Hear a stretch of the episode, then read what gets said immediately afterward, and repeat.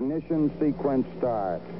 5, 4, 3, 2, 1. Liftoff. We have a liftoff. Bonjour à toutes et à tous et bienvenue dans ce dernier épisode spécial de Futura dans les étoiles consacré à la vitesse de déplacement de la Terre dans l'univers. Je suis Franck Menant et c'est non sans émotion que je vous retrouve une toute dernière fois. En effet, le podcast Futura dans les étoiles va s'arrêter définitivement et je vous donne rendez-vous à la fin de l'épisode pour plus d'informations.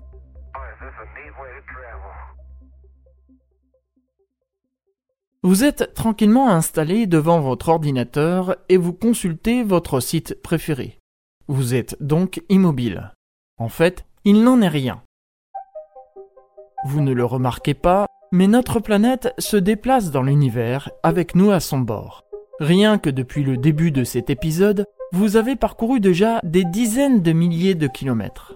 Plusieurs facteurs entrent en compte dans ce déplacement. Je vous propose de vous les décrire un par un. Tout d'abord, il y a la tectonique des plaques, que l'on pourrait appeler la dérive des continents. En France métropolitaine, nous nous déplaçons d'environ 1 cm par an vers l'est par rapport au centre de la Terre. C'est peu, certes, mais cela contribue à notre déplacement dans l'univers. Vient ensuite la rotation de la Terre sur elle-même. Du fait de sa rotondité, la vitesse est différente en fonction de l'endroit où l'on se trouve sur le globe. Au pôle, par exemple, elle est de 3 km par heure, tandis qu'à l'équateur, elle est de 1600 km par heure. Sous nos latitudes, elle est d'environ 1100 km par heure. Mais ce n'est pas tout. Comme vous le savez, notre planète tourne aussi autour du Soleil. C'est ainsi que nous obtenons les saisons, dont je vous ai expliqué le fonctionnement dans un précédent épisode.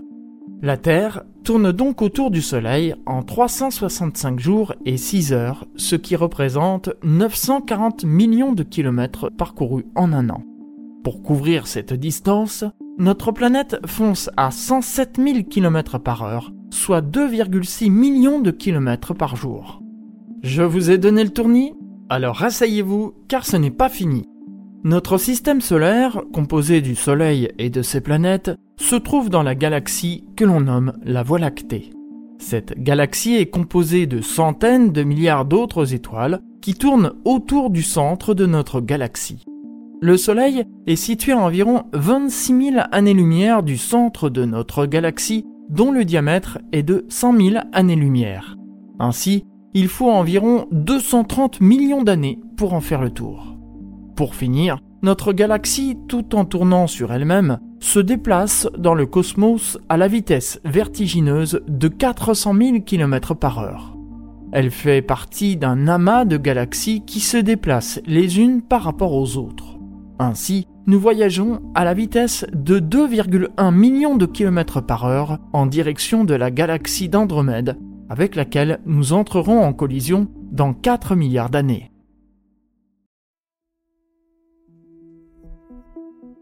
En résumé, nous avons donc le mouvement de la tectonique des plaques auquel il faut ajouter la rotation de la Terre sur elle-même, plus la rotation autour du Soleil. Notre système solaire tourne autour du noyau de notre galaxie, laquelle se déplace également dans le cosmos. Demain, à la même heure, nous serons donc bien loin de l'endroit où nous sommes actuellement. Nous nous déplaçons donc très vite et pourtant nous n'en avons pas la sensation. Pourquoi? Parce que nous nous déplaçons à une vitesse constante. Or, notre corps est sensible seulement aux accélérations et décélérations. La preuve que nous avons besoin de la science pour voyager au-delà de nos sens et découvrir la mécanique secrète de l'univers. Ainsi se termine ce tout dernier épisode de Futura dans les étoiles. Le podcast prend malheureusement fin au terme de deux années d'existence, mais je tiens sincèrement à vous remercier pour votre fidélité.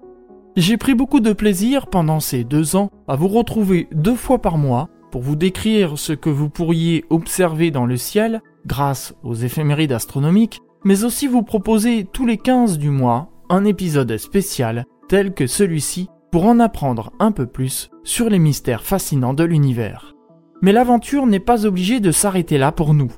Si vous souhaitez poursuivre les explorations astronomiques en ma compagnie, je vous propose de me retrouver dans mon émission À toi les étoiles, diffusée sur IDFM Radio et disponible sur toutes les bonnes plateformes de podcast.